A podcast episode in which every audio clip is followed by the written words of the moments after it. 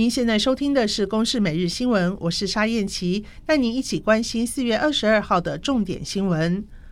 华视在星期三播出晨间新闻时，画面下方快讯出现新北市遭共军导弹击中等战争与防灾的相关讯息。早上九点多，也出现了大屯火山爆发、巴士海峡发现石油、台北下冰雹等文字。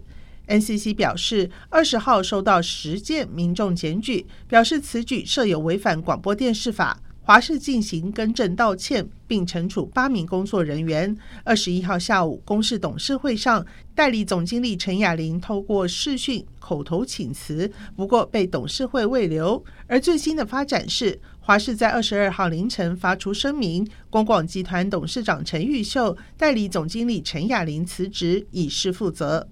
新北市永和福和桥下，昨天中午发现一名男子头部中弹，倒卧血泊中。警方追查发现，嫌犯是陆军特战部队一名士官，因为债务纠纷和被害人相约要还二十万元，结果双方谈不拢，吴姓士官朝被害人的头部连开两枪，全案以杀人罪嫌送办，而被害男子还在医院抢救中，还没有脱离险境。新北市永和分局侦查队长李志祥说：“歹徒在行凶过程中啊，啊疑似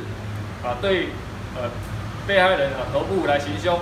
他犯案之后啊，将呃被害人的车辆呃连同被害人载到本辖的堤防外的停车场弃置，然后逃逸。”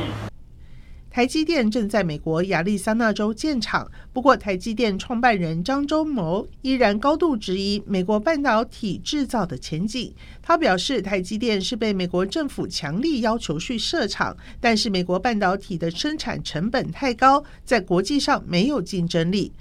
另外，张忠谋对于未来地缘政治的发展感到悲观，认为台积电可以为所有人服务的旧日美好时光将一去不复返。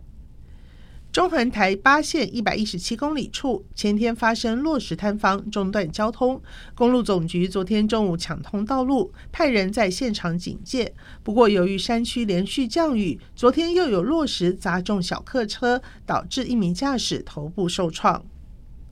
俄罗斯总统普廷二十一号恭贺俄军解放马利坡，下令改以围困而非全面横扫，以保俄军性命。不过，普廷的解放说遭到美国和乌克兰的反驳。以上由公视新闻制作，谢谢收听。